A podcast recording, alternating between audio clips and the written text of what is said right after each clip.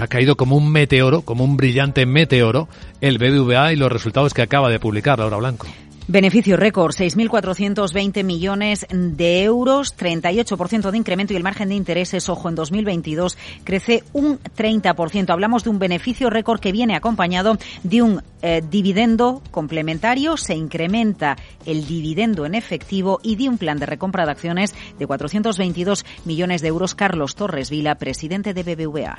El beneficio de 2022 alcanza los 6.420 millones de euros, casi un 40% más que en 2021. Vamos a dedicar más de 3.000 millones a mejorar de manera significativa el dividendo del año, hasta los 43 céntimos por acción, y a un nuevo plan de recompra de acciones de 422 millones de euros. Y todo ello a la vez que mantenemos una holgada posición de capital.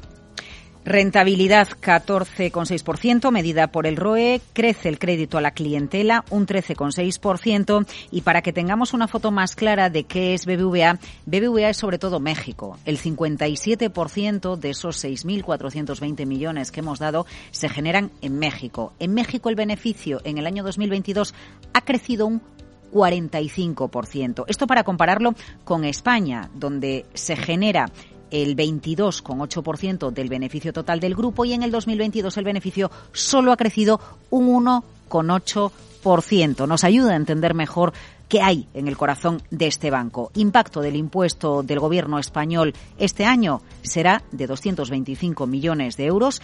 El crecimiento del crédito va a estar eh, plano en España, va a mantenerse prácticamente plano este año, pero en ese contexto, gracias, por ejemplo, a países como México, BBVA espera que este año el margen de intereses vuelva a crecer doble dígito, un 20%. Y con este anuncio de dedicar dinero a mejorar el dividendo, parece que quiere intentar quitarse esa espinita que tiene clavada el BVA, porque fíjense cómo se dispara su beneficio, pero en la bolsa no, la bolsa vale un 3% menos que hace un año. Su capitalización, el valor de BVA, está por debajo de los 34.000 millones de dólares, cuando valía más de 35.000 eh, el año pasado por estas fechas.